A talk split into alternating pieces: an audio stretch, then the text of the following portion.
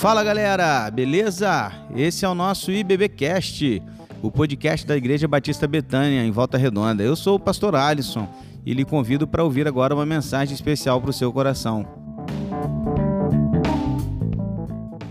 Estamos no mês da família e neste mês estamos falando a respeito de alguns temas um tanto quanto problemáticos em alguns, em alguns quesitos, algumas questões, mas que precisam ser ditos, falados, defendidos pela Igreja de Cristo. E hoje nós vamos falar sobre homens meninos. E como que nós podemos nos tornar homens de Deus.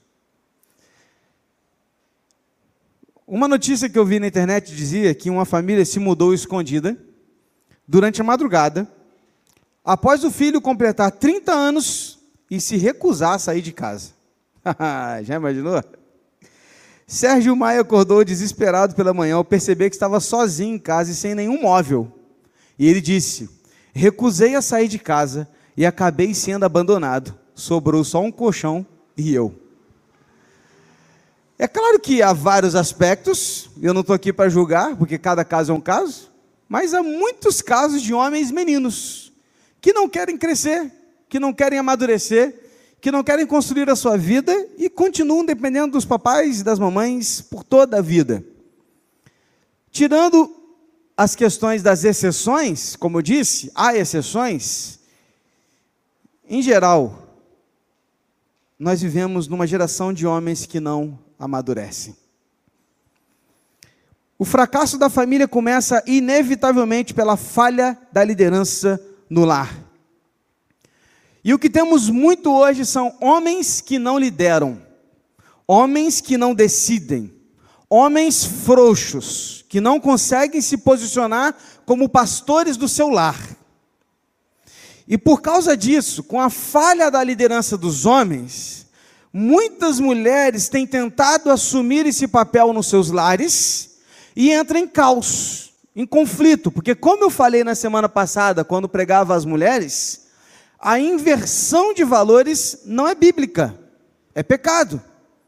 A renúncia dos. Aliás, a inversão de papéis. Acho que eu falei de valores, né? A inversão de papéis não é bíblica. E a renúncia do papel também é pecado. Quando nós, homens, renunciamos o papel da liderança do lar, pecamos. Porque, como homens, fomos chamados a sermos líderes nos nossos lares, a sermos pastores nas nossas casas. Não confunda liderança com autoritarismo, ignorância, arrogância, falta de empatia e agressividade. Não é disso que eu estou falando. Estou falando de líderes servos. Líderes conforme Cristo. Líderes conforme a Bíblia nos ensina. Hoje, a palavra vai ser um pouco mais ou muito mais direcionada a você, homem, que está aqui e que está em casa nos assistindo. Hoje eu quero trazer, a partir de alguns princípios bíblicos de Provérbios, ensinos para a sua vida, seja você solteiro, casado, noivo ou qual a sua situação hoje. Aí você, menina, jovem, que ainda é solteira, ou mulher que já é casada, vai pensar assim: poxa, então não precisa assistir essa pregação. Pelo contrário. É importante que você ouça até para você escolher bem o seu futuro marido. Ou, inclusive, para aplicar isso juntamente com o seu marido na sua casa. Você é auxiliadora aquela que ajuda, apoia e precisa dar condições também para que o seu marido ajude a, o seu marido ser um líder no seu lar. Está na hora de aprendermos a ser homens de verdade, esposos e pais ideais, conforme a palavra de Deus nos ensina, e por isso eu quero aplicar alguns princípios bíblicos nas nossas vidas como homens hoje.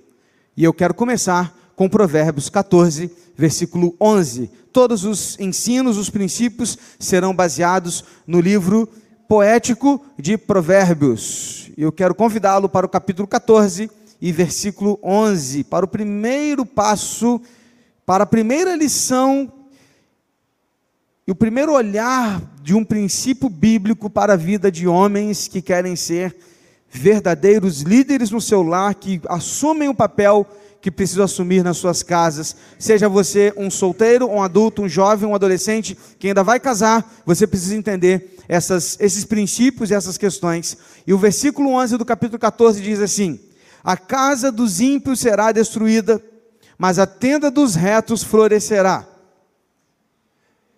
Primeira lição, primeiro princípio é que homens de verdade temem a Deus. Eu vou ler de novo e vou ler incluindo a palavra homens.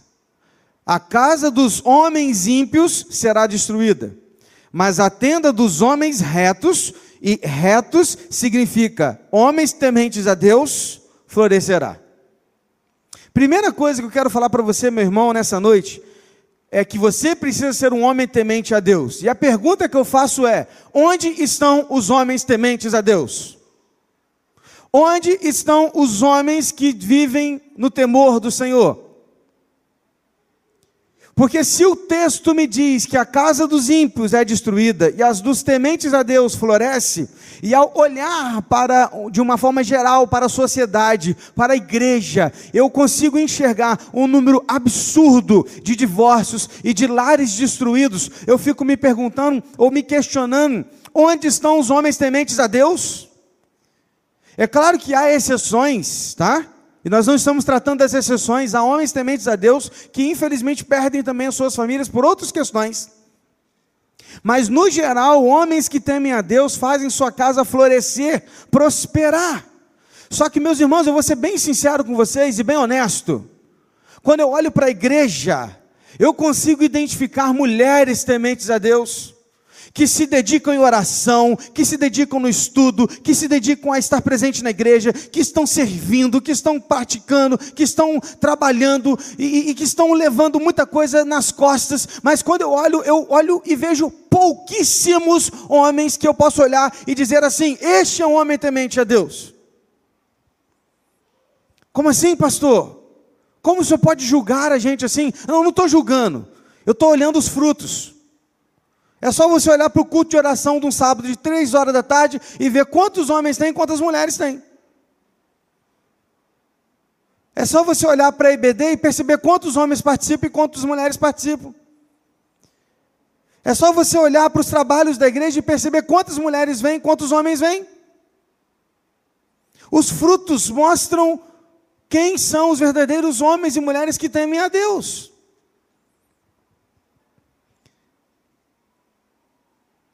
Temer a Deus é ter um relacionamento íntimo com Deus através de Jesus Cristo. Eu me pergunto, será que nós, homens, estamos nos relacionando com Deus através de Jesus Cristo? Eu olho para homens como Jonathan Edwards, por exemplo, um grande teólogo, pregador congregacional, missionário entre os índios americanos, um dos maiores filósofos norte-americanos. Jonathan Edwards quando tinha sete ou oito anos, a idade do meu filho, houve um avivamento, um despertamento espiritual na igreja do seu pai. E aquele menino com oito anos de idade orou, começou a orar cinco vezes por dia, sem que ninguém mandasse ele fazer isso. Cinco vezes por dia, meus irmãos. Já na vida adulta, Edwards orava treze horas por dia. Tirava 13 horas do dia para orar, estudar a Bíblia, para cantar, para louvar, para estudar, para orar. 13 horas. Eu não estou falando de 3 horas, de 13 minutos, não estou falando de 30 minutos, estou falando de 13 horas. Mais que a metade de um dia.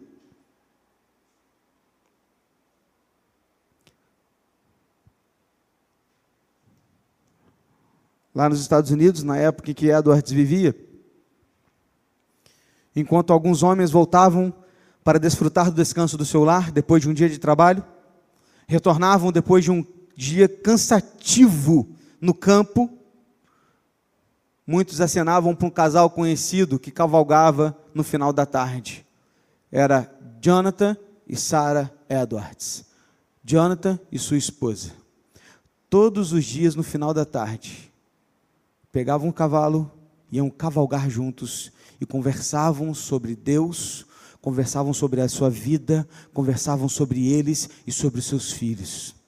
Voltavam para casa e encontravam os seus onze filhos e tinham um tempo devocional com eles antes de dormir.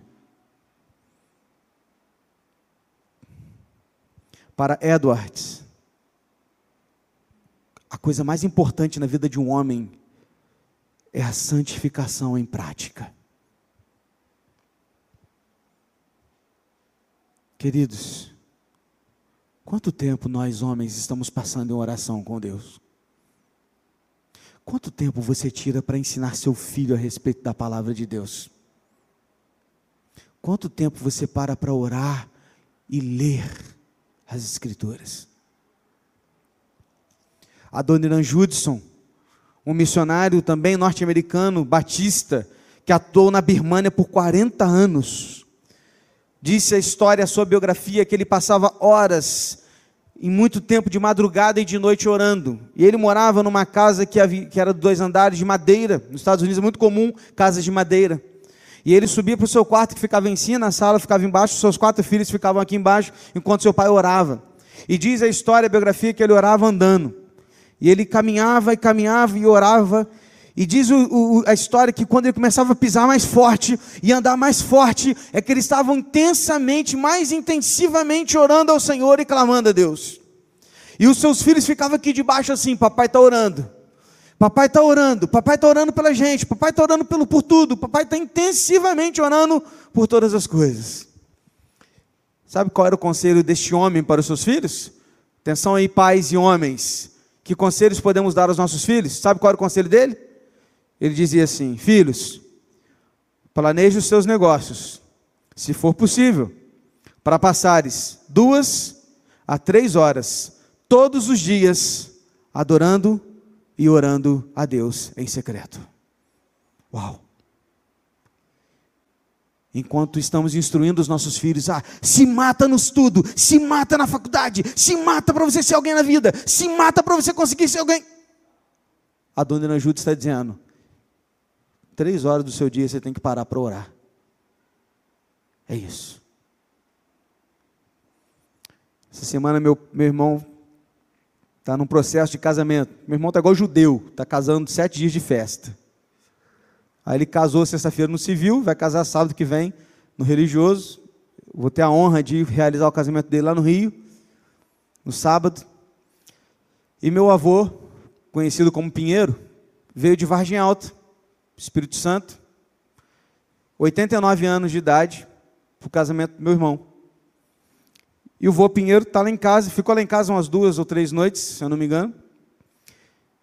E uma dessas noites, ele, ele pediu para dormir no sofá, ele queria dormir no sofá, a gente puxou aquele sofá que abre, né, abriu assim, colocamos no só para ele dormir, ele preferiu dormir ali, ligamos, é, ele, ali ele ficava tranquilo e tal. E aí numa noite dessa eu falei assim, vou lá trancar a porta da sala. Só que na hora que eu fui trancar a porta, ele tinha acabado de sentar na beira do sofá para orar. E aí não tinha espaço. Quem já foi lá em casa sabe que minha sala é curtinha, é estreita, não dá para passar. E aí ele sentou para orar e começou a orar. Aí eu falei assim, bom, vou esperar ele acabar de orar, e aí eu vou lá e fecho a porta, né? Fiquei ali, e aí ficou. Eu falei, tá demorando, vou escovar o dente. Aí fui escovar o dente tal, voltei. Coloquei a Lara para dormir, dormiu e tal, voltei. Fui para a cozinha, fechei a porta da cozinha e tal.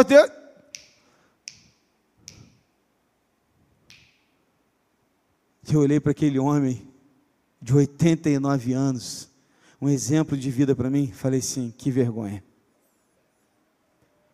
Que vergonha.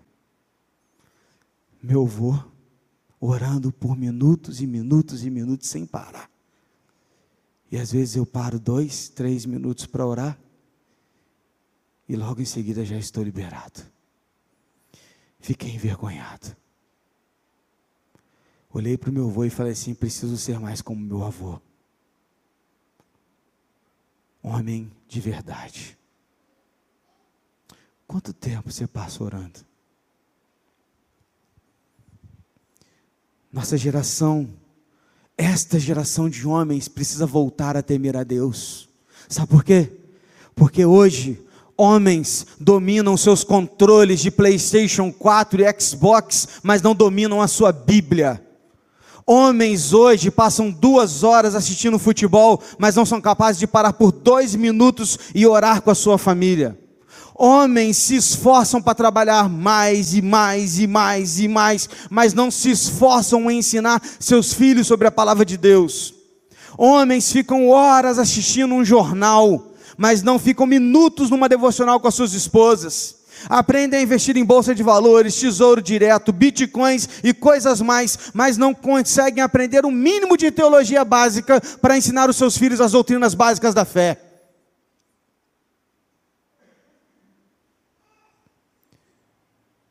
Perceba que eu não estou condenando as outras coisas, estou falando de equilíbrio, de prioridade. Estamos tão focados neste mundo que nos esquecemos da nossa verdadeira herança. Queremos deixar herança para os nossos filhos, mas nos esquecemos que são os filhos que são a herança. Não é isso que a Bíblia diz? O que, que são os filhos? Herança de quem? Do Senhor. A gente está cá trabalha, e trabalha, e trabalha, e trabalha, e trabalha, e conquista, e vai, e tal. Por quê? Porque eu quero deixar uma herança para o meu filho. Querido, o seu filho é herança. Entenda isso. Temer a Deus e ter um relacionamento íntimo com Ele é a maior herança que você pode deixar para o seu filho. Ao invés de querer usar Deus para realizar os seus sonhos, permita-se ser usado por Deus para realizar os sonhos dele. Homens de verdade, servos de verdade, temem a Deus. Amém, homens? Segundo, Provérbios 18, 22 diz assim: Quem acha uma esposa, acha o bem, recebeu uma bênção do Senhor. Provérbios 27, 8 diz que, como a ave que vagueia longe do seu ninho, assim é quem anda vagueando longe do seu lar. Permita-me fazer-lhe uma pergunta. Aliás, antes, a segunda lição é: homens verdadeiros, servos de Deus, estão comprometidos inteiramente com suas esposas e as valorizam em todo o tempo. Homens, servos de Deus, estão comprometidos inteiramente com suas esposas e as valorizam por completo. Agora sim, permita-me fazer uma pergunta a você, homem. Quando você está em casa, você está em casa? Que isso, pastor? Que pergunta é essa? Não, é sério. Porque vez e outra quer chamar minha atenção. Vez e outra eu sou, ela puxa minha orelha. Estou em casa, ela vira e fala assim: Você não está em casa? Você não larga esse celular? falei, verdade. Você não está em casa, você não para de pensar naquele problema da igreja? falei, verdade. Você não está em casa, você não para de pensar naquela situação que você tem que resolver, naquele plano que você tem que fazer, naquele projeto que você quer desenvolver com a igreja. É verdade. Sabe por quê? Porque nós homens temos a tendência de estar em casa e não estar em casa. Estamos fisicamente, mas com a nossa mente em outro lugar. E aí ficamos como esse, o que está em Provérbios 27, 8. Como a ave que vagueia longe do seu ninho, assim é quem anda vagueando longe do seu lar. Porque, queridos, muitas vezes nós estamos vagueando longe da nossa casa, sem estar fora de casa. Se você é casado, meu irmão, você recebeu uma bênção do Senhor. Se você não é, um dia você será abençoado pelo Senhor. E uma vez um homem perguntou assim ao seu pastor: Pastor, como é que eu vou saber se eu casei com a pessoa certa? Pastor, como é que eu vou ter certeza que é a vontade de Deus o meu casamento? Que eu casei com a mulher que Deus me deu. Como é que eu vou saber? Aí o pastor virou para ele e falou assim: Cara, tem uma receita certinha para você saber. Eu falei: Mesmo? É mesmo, vou te dar agora, anota aí. Fala aí, pastor. Volta para casa, vai naquela pastinha que você guarda seus documentos, encontra a sua certidão de casamento e lê o nome da mulher que está lá. Aquela é a mulher de Deus para você. Essa é a mulher que Deus separou para você. Essa é a esposa ideal para você. Essa é aquela que você casou, você casou com a pessoa certa. Porque essa é a única mulher que você tem que ter em toda a sua vida. Sabe por quê, queridos? A gente está numa geração que reclama de tudo. Homens que reclamam de tudo, mas não fazem nada para mudar. Vou te dar um papo reto, meu irmão. Se liga na parada. Você ajuda nos afazeres da sua casa? Lava um banheirinho de vez em quando? Lava uma louça? Lava a garagem? Faz uma comidinha? Rapaz, tô aprendendo a cozinhar, hein? Se liga aí. Qualquer dia desse eu vou me inscrever no Masterchef, hein? Já sei fazer até arroz. Ó, oh, não é para qualquer um não, hein? Faz a comida de vez em quando para dar uma moral. Atenção, homens. Sua esposa não é sua escrava. Pegou? Larga de ser machista. Pega uma vassoura e começa a ajudar a varrer em casa. Porque assim como nós condenamos o feminismo semana passada, porque nós não concordamos com ele, também não concordamos com o machismo. Então, começa a ajudar em casa.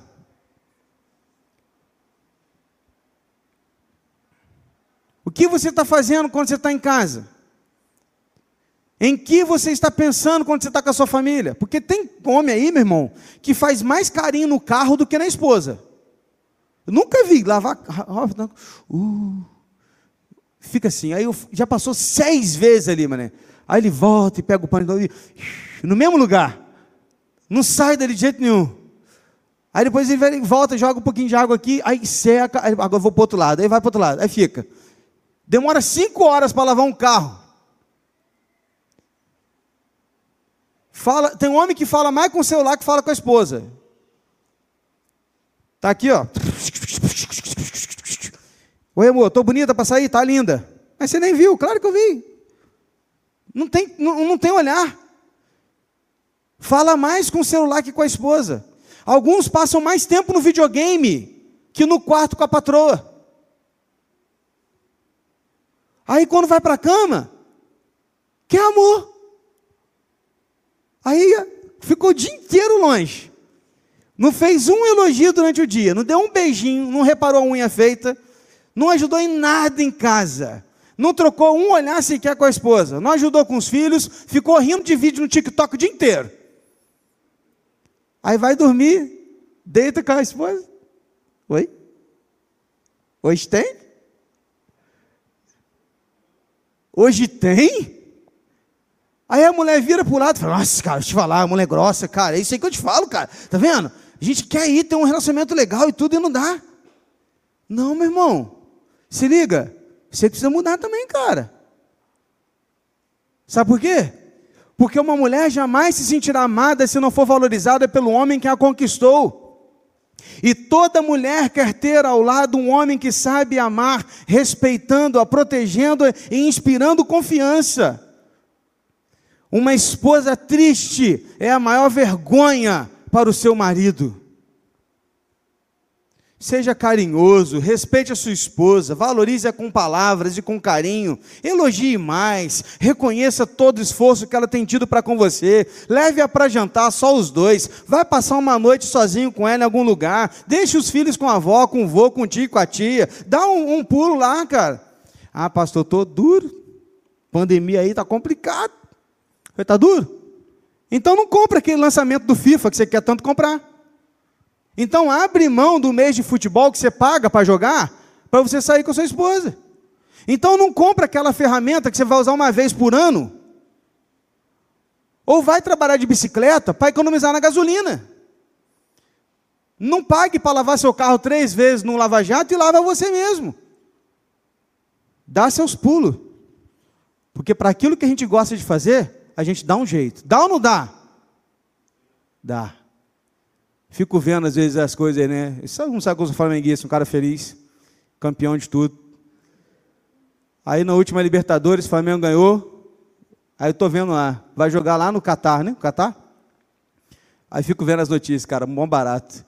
O cara vendeu o carro, comprou a passagem e foi pro Catar ver o Flamengo. A esposa nem sabe. Porque aquilo que a gente gosta de fazer, a gente dá um jeito para fazer. Então tu para de desculpinha e começa a fazer algo mais pela sua esposa. Porque tu toma café com o pessoal do trabalho de vez e outra. Por que você não pode levar sua mulher para tomar um açaí também? Faz, acontece com um monte de coisa. E quando precisa fazer acontecer com a sua esposa, não tem dinheiro. Valorize a sua esposa, meu irmão, porque muitas delas ralam muito, para não dizer todas, tá? Mas ralam muito para dar o melhor para sua casa, o melhor para os seus filhos, o melhor para você, e muitas ainda trabalham fora para ajudar com o sustento da casa. Então, valorize a sua esposa e seja comprometido com ela em todo o tempo. Amém, homens? 3. Provérbios 4, de 1 a 5. Abre aí, rapidinho, corre lá. Provérbios capítulo 4, de 1 a 5.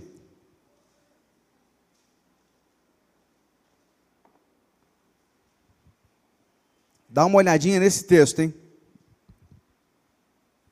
Provérbios 4, de 1 a 5. Filhos, escutem a instrução do pai. De quem? Pai. Estejam atentos para que obtenham entendimento, porque eu, eu quem? O pai, lhes dou boa instrução. Não abandone o meu ensino. Quando eu era menino, ou seja, homem, em companhia do meu pai, uma criança inexperiente, mas única aos olhos da minha mãe. Ele, ele, não ela, ele me ensinava e me dizia: que o seu coração retenha as minhas palavras, guarde os meus mandamentos e você viverá. Adquira sabedoria, adquira o entendimento, não se esqueça nem se afaste das minhas palavras. Para um pouquinho aí. Lição 3 treine e discipline seus filhos sabiamente. Homens, servos de Deus, com coração de Deus, eles treinam e disciplinam seus filhos de maneira sábia.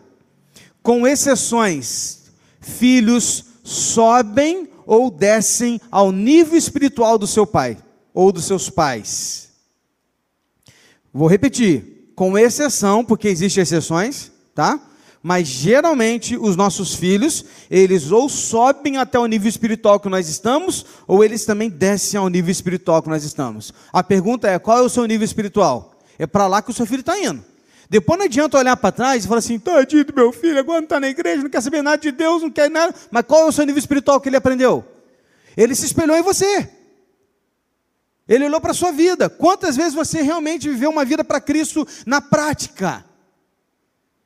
Então, pais, nós homens precisamos ensinar e instruir os nossos filhos de verdade, porque nós vivemos no tempo da época da terceirização.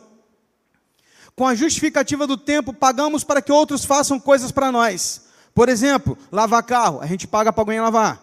Vou comer, a gente liga para um restaurante, a gente pede comida no aplicativo para chegar em casa, alguém precisa fazer para a gente. Limpar a casa, a gente contrata alguém para limpar a nossa casa. Vou pintar a parede lá de casa. Ah, vou pintar nada, vou contratar alguém para pintar para mim. Vou trocar o chuveiro. Ah, não sei fazer isso não, vou contratar alguém para fazer. A gente terceiriza tudo. O problema é que também estamos terceirizando os nossos filhos. Queremos que a escola os eduque? Queremos que a Netflix os informe? Queremos que a televisão seja suas babás? Queremos que a internet e a televisão sejam suas babás?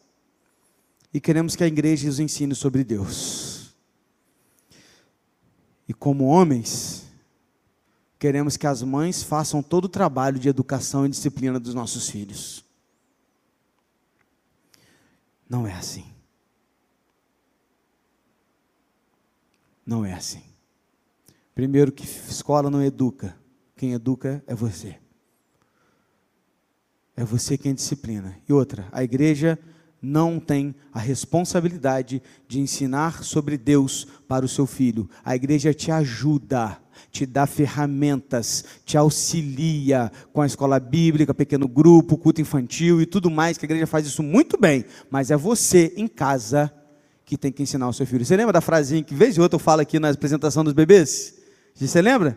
Hoje nós estamos apresentando o seu filho a Deus, mas é responsabilidade dos pais apresentar Deus aos seus filhos. Nós, homens, precisamos entender que nós somos chamados para fazer isso. O que, que o texto diz, querido? O pai educa, o pai ensina, o pai instrui, o pai é na companhia, o, o pai ajudou, o pai é, disciplinou, o pai deu entendimento, o pai deu sabedoria. É o pai. Não é a mãe que está aqui no capítulo 4, versículo 1 de Provérbios, é o pai. Então não terceirize essa função para a mãe, faça você o seu trabalho. Porque geralmente o que, que acontece? Hoje em dia, os pais, um pai vai lá e começa a consertar alguma coisa em casa. E sei lá, está mexendo no piso, está mexendo numa ferramenta, está mexendo em alguma coisa, aí chega o filho, pai, deixa eu te ajudar. Ah, não, menino, vai para lá, vai para lá, deixa que eu faça esse negócio aqui, não, não vai dar certo não. Como assim? Deixa o moleque junto, cara. Aproveita e o instrua, o ajude nessa hora. O filho chega com uma dúvida do exercício de casa. Ô pai, como é que é esse negócio aqui? Ah, filho, vê com sua mãe, vê com sua mãe, vai lá, vai lá, vê com sua mãe lá. O menino diz: pai, vamos jogar bola? Filho, vou pagar o meu escolinho de futebol para você. O menino não quer aprender a jogar futebol, ele quer jogar bola com você. A menina chega para o pai, pai, vamos brincar de panelinha? Vamos brincar de, de, de correr? Vamos brincar de, de pega, pega? Vamos brincar de esconde, esconde? Ah, filha, pai está cansado demais, cheguei agora. Depois a gente brinca. Só que depois o café esfria, esfria. Depois a prioridade muda. Depois o encanto se perde. Depois o cedo fica tarde. Depois a saudade passa. Depois tanta coisa muda. Não deixe nada para depois, porque na espera do depois você pode perder os melhores momentos, as melhores experiências e os melhores e, me e maiores sentimentos. A pandemia está aí para te mostrar isso. É ou não é, irmãos? Pessoas que nós não iríamos ter perdido nesse tempo e perdemos por causa da pandemia. Claro que Deus é soberano em todas as coisas, não estou entrando nesse mérito, tá? Você entendeu, né? Porque deixamos para depois, mas agora não podemos mais. Talvez muitos deixaram para depois, agora não podem mais trazer os seus filhos na igreja, porque não tem classinha, não tem EBD, não tem mais berçário funcionando, pelo menos não por enquanto. Depois, depois, depois da pandemia, depois da vacina, depois disso e depois daquilo, e depois pode não acontecer, meu irmão. Eu olho para o meu filho, o menino está quase da minha altura já, com oito anos de idade. Também que chegar na minha altura não é nada demais, né? Mas já está. Está crescendo, o tempo está passando, o tempo está voando. Daqui a pouco eu vou chamá-lo para conversar e falar assim, pai, agora não. Enquanto que hoje ele me chama para conversar, eu falo, agora não.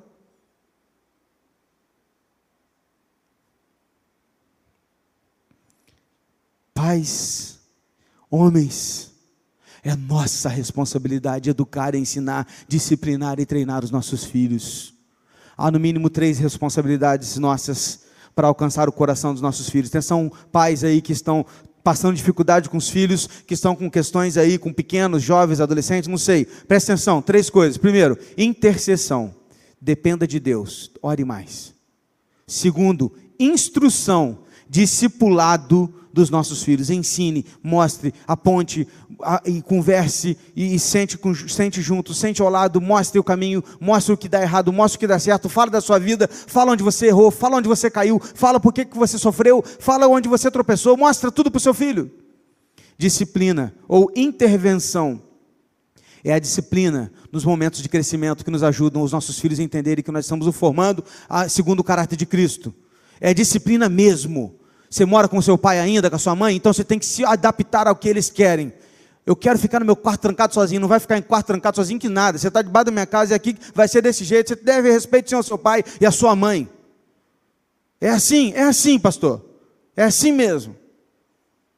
Pais disciplinam os seus filhos. Não tem esse negócio de, deixa eu ver seu celular. Quem viu meu celular, pai? Vê se pode. Eu tenho privacidade. Privacidade que nada, rapaz. Vai deixar ver o celular sim? Privacidade você vai ter quando estiver casada, ou morando sozinha, ou morando sozinho longe. Enquanto está com seu pai e sua mãe, dependente dele, você deve sim satisfação e disciplina dele. E pais, assuma essa responsabilidade. O que, que a gente faz, pastor? A gente ora pelos nossos filhos, intercedemos por eles. Eu não consigo pensar nisso e não pensar em Jó. Jó 1,5 diz: quando se encerrava um ciclo de banquetes, Jó chamava os seus filhos e os santificava, levantava-se de madrugada e oferecia holocaustos, ou, em, nas palavras de hoje, orava ao Senhor, segundo o número de todos eles. Pois Jó pensava assim: talvez os meus filhos tenham pecado e blasfemado contra Deus em seu coração. Por isso ele orava pelos seus filhos, pedia perdão por eles. Já fazia, Jó fazia isso continuamente, no literal hebraico fazia isso todos os dias. Todos os dias orava pelo seu filho. Você ora pelo seu filho todo dia? Ore todos os dias por quatro coisas na vida do seu filho: conversão, caráter, carreira e casamento. Ore todos os dias. Inclusive Gustavo, que está com a neném ainda no, na, no, na, na barriga da rameira, já tem que orar por isso. Ore por quê, pastor? Ore pela conversão dele ou dela. Ore pelo caráter dele, que seja um homem, uma mulher de caráter. Ore pela carreira dele, que possa alcançar uma carreira digna, seja ela ou seja ele, e ore pelo seu casamento. Eu já oro pelo casamento dos meus filhos. Vai ser duro levar a Lara no altar, meu irmão. Mas vou levar, não é assim? Eu já oro hoje, Senhor, prepara um menino decente do Senhor, um homem de Deus, de caráter digno para que case com a, minha, com a minha filha, uma menina digna para que se case com Gustavo. Oro por eles e precisamos orar, meus, meus irmãos. Meus irmãos, precisamos orar pelos nossos filhos. Volto ao primeiro ponto, nós não somos homens tementes a Deus em muitos aspectos, deixamos de orar pelos nossos filhos, precisamos voltar a depender de Deus. Tem um livro que tem um título: Pais Fracos, Deus Forte. É isso. É isso. Precisamos discipular os nossos filhos, porque os pais que amam a Deus de todo o coração transmitem sua fé a outra geração. Olha o que, que diz Deuteronômio 6, de 4 a 9. Escute, Israel, o Senhor nosso Deus é o único Senhor. Portanto, ame o Senhor seu Deus de todo o teu coração, de toda a tua alma, com toda a sua força. Essas palavras que hoje lhe ordeno estarão no seu coração. Presta atenção agora. Você as inculcarás a seus filhos, e delas falará, quando estiver sentado em casa, andando pelo caminho, deitando-se ou levantando-se. Também deve amarrá-las com um sinal na sua mão, e elas lhe serão por frontal entre os olhos, e você as escreverá nos umbrais da sua casa e nas suas portas. Quem que faz? É o templo? É o levita? É o sacerdote? Quem que faz? É o pai. Sou eu e você, irmão, na nossa casa. Somos nós que devemos fazer isso. O texto não diz assim: e o sacerdote inculcará nos seus filhos, e o levita ensinará, e o templo falará. Não, é você. É você, meu irmão. Nós homens precisamos entender isso de uma vez por todas. Usar tudo que tiver ao nosso alcance para ensinar os nossos filhos a respeito da palavra de Deus. A questão é que nós nem lemos a palavra de Deus, como vamos ensiná-los ao nosso filho? Irmãos, é uma vergonha. Se você lê, você me perdoa, mas para quem não lê, é uma vergonha.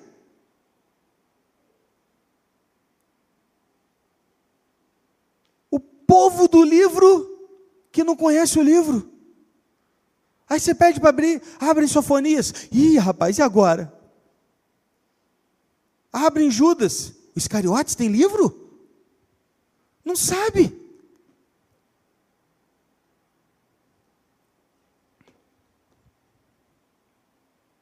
Ou a gente acorda, ou a nossa geração vai se perder.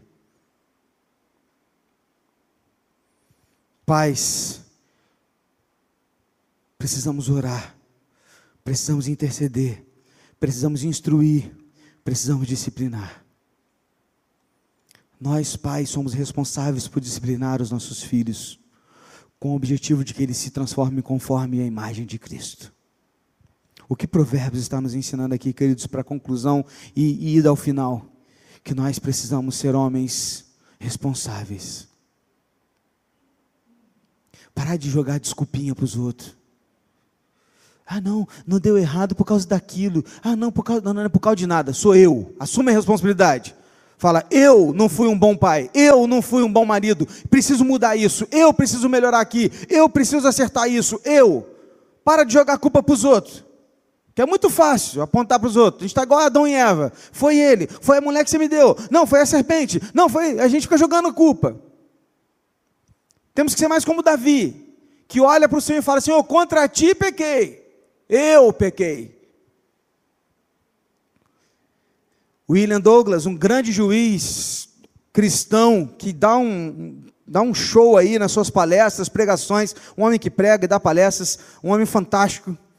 William Douglas, escritor de outros livros, disse assim uma vez: Homens, para os homens, seja o homem que você quer que a sua filha case. Você tem filha? Você ia ficar feliz se sua filha se casasse com alguém como você?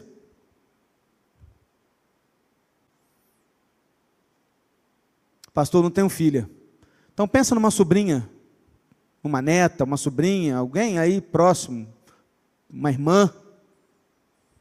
Você ia gostar que sua irmã, sua sobrinha, casar, se casasse com alguém como você? Seja o homem que você quer que a sua filha se case.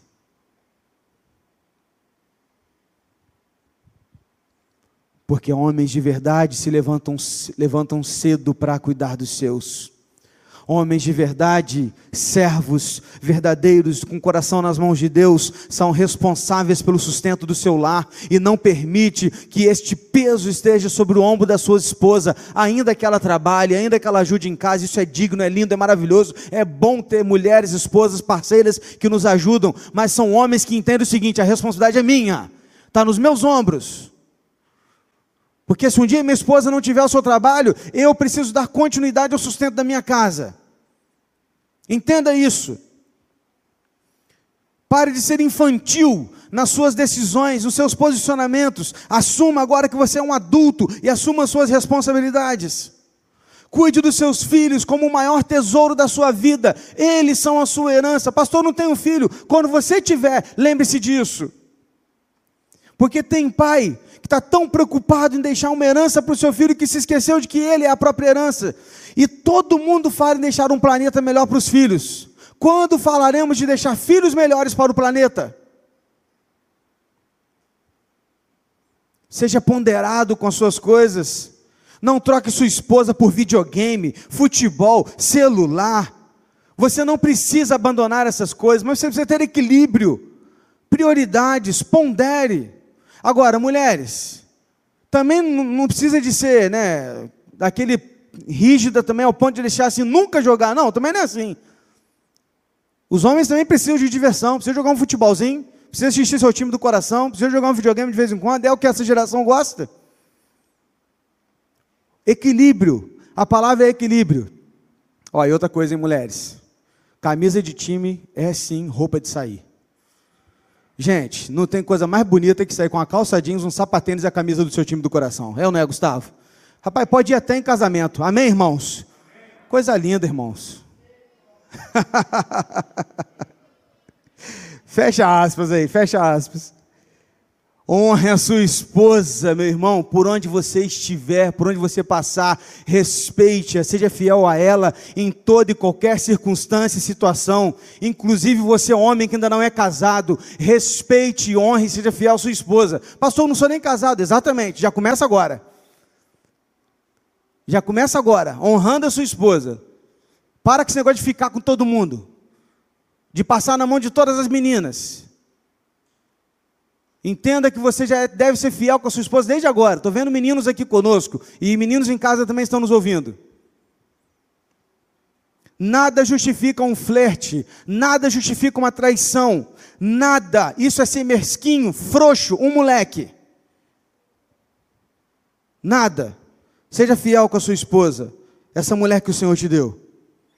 Assuma o seu papel de liderança em casa, seja um líder servo na sua casa, lidere como Cristo, haja como Cristo, ame como Cristo, viva como Cristo. Sua esposa deve ser amada e tratada como Cristo amou e tratou a igreja. Seus filhos devem ser disciplinados e discipulados como Jesus discipulou os seus discípulos, porque o primeiro discípulo da sua casa é o seu filho. O primeiro ministério que você tem é a sua casa. Olhe para o seu pastor. Se um dia eu perder a minha casa, eu perder o meu lar, eu não sou digno mais de vir aqui pregar para você, pastorear a sua vida. Eu preciso largar o ministério. Porque o meu primeiro ministério não são vocês. Meu primeiro ministério é a minha casa, é a minha família, assim como é o seu, meu irmão. Ser macho e homem de verdade não é ser grosso, agressivo, ignorante, um ogro, mas é ser fiel, honrado, respeitoso, carinhoso e atencioso, um provedor do seu lar em todos os aspectos. Deus quer te usar e o seu primeiro ministério é o seu lar. Homens de verdade se curvam diante de Deus e vivem isso nas suas casas. Feche seus olhos.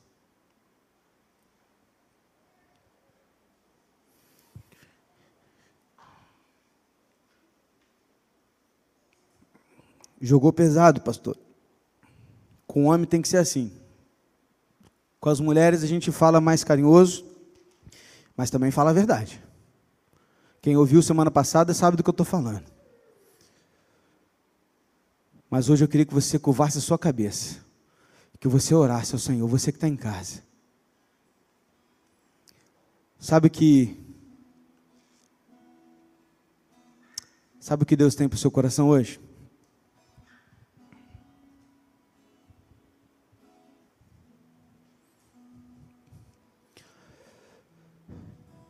Você pode ter errado até aqui.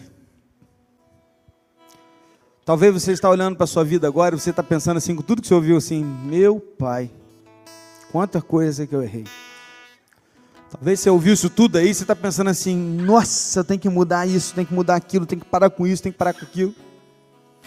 Sabe o que eu quero dizer para você hoje? O Senhor quer te ajudar. O Senhor quer transformar a história da sua família, o Senhor quer transformar a sua casa, o Senhor quer transformar a sua vida. Homens, hoje eu queria falar para você, eu queria fazer um apelo ao seu coração, homem.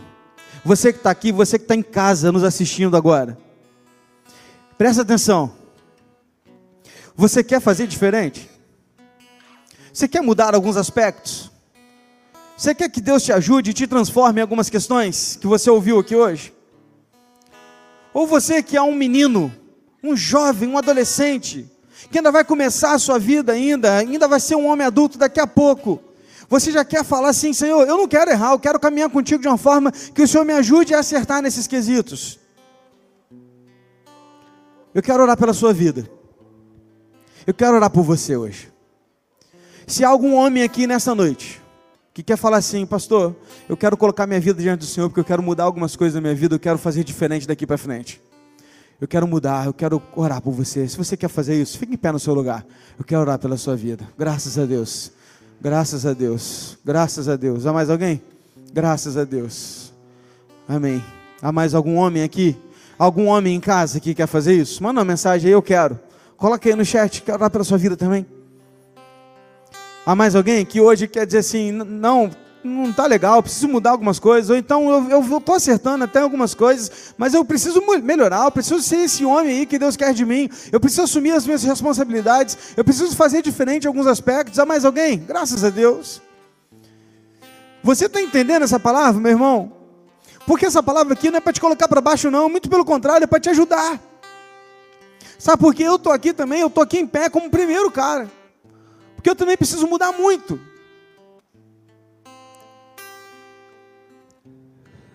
Deus hoje quer te ajudar, meu irmão, a fazer diferente na sua casa, no seu lar, na sua família. Ou quer te ajudar a começar da maneira certa, você que ainda não é casado, você que ainda é solteiro. Pela última vez eu vou te perguntar e não vou falar mais e depois eu vou orar. Mas talvez você esteja aí agora lutando contra a sua carne, eu quero te perguntar mais uma vez, e apenas mais esta. Você quer mudar alguns aspectos da sua vida hoje, a partir de agora, com o Senhor, e quer ajuda para isso? Coloque-se em pé no seu lugar, eu quero orar pela sua vida. Quero orar por você agora. Feche seus olhos. Vamos orar. Querido Deus, aqui estamos nós, Pai nesse domingo, qual o Senhor separou para nos trazer essa palavra. Nesse domingo, qual o Senhor preparou para que nós, homens, pudéssemos ouvir. Para muitos, talvez essa palavra tenha vindo assim, como uma palavra dura.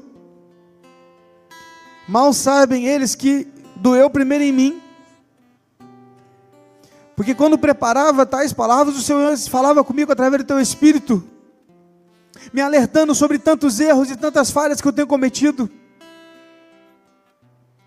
Deus, eu quero me colocar em tuas mãos e pedir ajuda-me. Não apenas a mim, mas a todos os homens que agora estão em pé, que estão colocando as suas vidas diante do Senhor e dizendo: Senhor, nós queremos mudar, nós queremos fazer diferente. Eu quero fazer algo novo na minha casa. Eu quero ser um homem do Senhor no meu lar. Eu quero ser o pastor do meu lar. Eu quero ser o pastor que ministra na minha casa. Eu quero disciplinar, discipular os meus filhos no caminho correto. Eu quero orar por eles todos os dias. Eu quero temer o Senhor e ter um relacionamento íntimo contigo para que os meus filhos vejam isso na minha vida. Eu quero tratar minha esposa como ela merece. Quero tratá-la como o Senhor tratou a igreja. Quero fazer com ela o que o Senhor Jesus fez com a igreja. Se for preciso dar a vida, eu vou dar a vida por ela. Mas não apenas dar a vida na questão de perdê-la, mas eu quero investir também a minha vida junto dela. Porque é muito fácil falar que eu morreria pela minha esposa. Eu quero viver por ela. Isso é difícil. Ajuda-nos para que, como homens, possamos ter esse papel de liderança nas nossas casas, para que as nossas esposas não precisem tomar a frente, muitas vezes por causa das nossas falhas, por causa da nossa renúncia. Mas queremos ser líderes servos, líderes conforme Cristo liderou. Queremos fazer com as nossas esposas aquilo que Cristo fez com a igreja e tem feito ainda hoje. Cristo sustenta a igreja. Cristo ensina a igreja. Cristo ama a igreja. Cristo deu sua vida pela igreja. Ele se humilhou pela igreja. Se fez servo pela igreja. Oh Deus, faça com que a gente consiga viver também esses aspectos nas nossas vidas. Não é fácil. Mas ajuda-nos. Eu te peço. Em nome de Jesus. Amém, Senhor.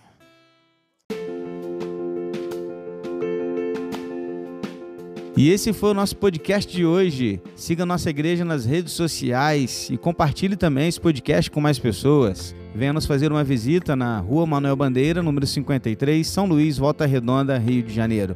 Um abraço e até mais.